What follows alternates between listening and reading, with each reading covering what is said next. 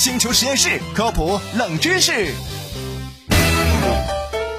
人体的奥秘总是非常丰富的，今天跟各位说说肝脏。就算你的肝脏被切除了百分之七十五，它依旧可以再生。肝是人类的五脏之一，平常在人体中负责分泌胆汁、解毒、防御、造血等功能，是一个非常好用的内脏。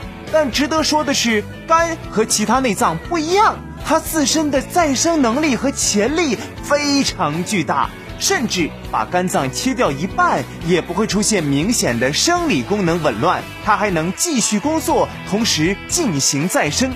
再甚至被切除了百分之七十五，也可再生恢复，只是恢复的时间会久一点。这就是为什么我们偶尔会看见类似于割肝救人的故事，却没有割肺割胃的故事。我可以割手指甲。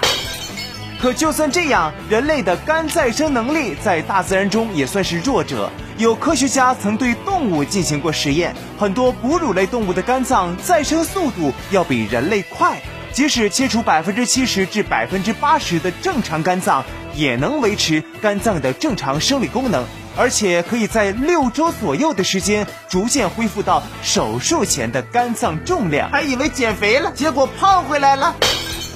星球实验室科普冷知识：我的肝还是厉害，要不怎么说心肝小宝贝儿呢？